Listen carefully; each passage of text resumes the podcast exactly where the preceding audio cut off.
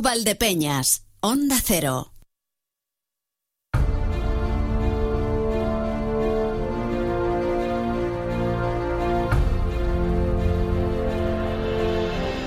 Llegamos al momento en el que la historia más recóndita, la que está debajo de la alfombra y acumulada, sale a la luz. Gracias a el historicón que hoy nos va a devolver un poquito de vida, porque ayer el espacio de la mutilación genital femenina nos quitó la mayoría.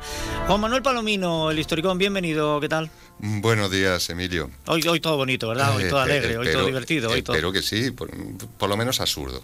Porque Ah, vale. es que hay preguntas que nadie espera que se contesten. ¿Cueces o enriqueces? ¿A qué huelen las nubes? Son preguntas que no se sabe muy bien por qué se hacen, pero hubo una que casi provocó una guerra entre Francia y Brasil. Las langostas, ¿caminan o nadan? Esta semana hablaremos de la guerra de la langosta. Todo empezó en 1961. La flota pesquera francesa dedicada al crustáceo faenaba habitualmente en Mauritania desde 1909, pero la reciente independencia del país le provocaba cada vez más problemas. Así que los armadores decidieron trasladarse a Brasil, al litoral de Pernambuco, donde se habían encontrado años antes caladeros de langostas excepcionalmente ricos. Además, la pesca estaba a poca profundidad, unos 200 metros, así que su captura era bastante fácil. El descubrimiento lo había realizado la flota pesquera japonesa, que fueron los primeros en intentar explotarlo. Pero ante la exigencia del gobierno brasileño de que debían contratar tripulaciones locales, los japoneses decidieron que era más barato comprar la pesca directamente que pescarla ellos mismos. Pero en 1961 esta exigencia no estaba en vigor, así que los barcos franceses se lanzaron a por las langostas como si no hubiera un mañana. Como es natural, los pescadores locales no vieron con buenos ojos aquella invasión gala. Para empezar, ellos usaban técnicas de pesca tradicional, por lo que sus capturas eran muy inferiores a la pesca de arrastre que usaban los franceses. Para continuar, la técnica de los galos esquilmaba el fondo marino. Y para terminar, existía una cuestión de fondo, la determinación del límite de las aguas territoriales, que por entonces se situaba a 100 millas de la costa. De modo que hubo quejas ante el gobierno de Brasil. Y las autoridades brasileñas pidieron a los pescadores franceses que se fueran. Estos se negaron, ya que era la segunda vez que se les había dado permiso para faenar y luego se lo habían revocado. Así que la Marina brasileña envió a dos corbetas para obligarles a hacerlo. El gobierno francés, enterado de la situación, reaccionó enviando a su vez una potente escuadra que incluía nada menos que un portaaviones. Antes de llegar a su destino, le salió al paso un grupo de combate brasileño que contaba también con un portaaviones. El conflicto estaba servido. El ministro de Asuntos Exteriores de Brasil acusó a Francia de hostilidad, mientras que los franceses argumentaban que el gobierno brasileño no era serio. El presidente del país sudamericano, en una posición de debilidad ante los militares y acosado por una inflación del 52%, aprovechó para sacar pecho y lanzó un ultimátum a los pescadores galos. Les daba 48 horas para retirarse o su armada intervendría. Ninguno de los dos bandos quiso contemporizar y el 2 de enero de 1962 el barco Casiopé fue aprendido en aguas internacionales. Media docena más pasarían por una situación semejante. Lo que había empezado siendo una discusión sobre pesca amenazaba con convertirse en una guerra a gran escala.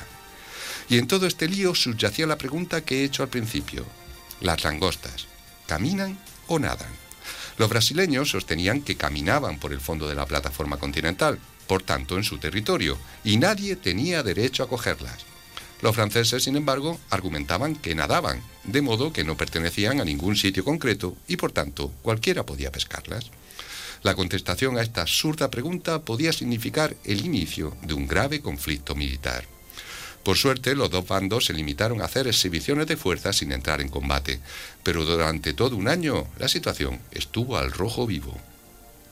Un organismo de mediación internacional dio la razón a la posición francesa de que las langostas viven en alta mar nadando, no en la plataforma continental, mientras los brasileños insistían en que habitaban en el fondo, como las ostras, y por tanto eran recursos naturales nacionales. Sin embargo, el gobierno de Brasil se cerró en banda y rechazó el dictamen. La situación se enredó todavía más cuando los tribunales rechazaron las peticiones de los pescadores de que el gobierno francés les indemnizase. Pero poco a poco la cosa se fue calmando. Brasil concedió varias licencias a barcos franceses para que faenaran con la condición de que parte de las capturas se cedieran a los pescadores locales y a la vez aumentó el límite de sus aguas territoriales a 200 millas, una de cal y otra de arena, como suele decirse. Finalmente, en 1973, la Convención de las Naciones Unidas sobre el Derecho del Mar sentaría las bases para evitar futuros problemas y que sepamos, no ha habido más litigio sobre el asunto. ¿Cueces o enriqueces? ¿A qué huelen las nubes? ¿Las langostas caminan o nadan? Tengamos cuidado cuando nos hacen una pregunta absurda porque si respondemos mal podemos causar una guerra.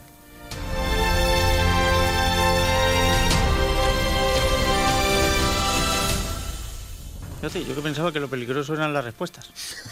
No las... Con las preguntas que hago yo, nunca pensé que podía desatar una, una guerra. Es cierto que hay preguntas muy tontas. Sí.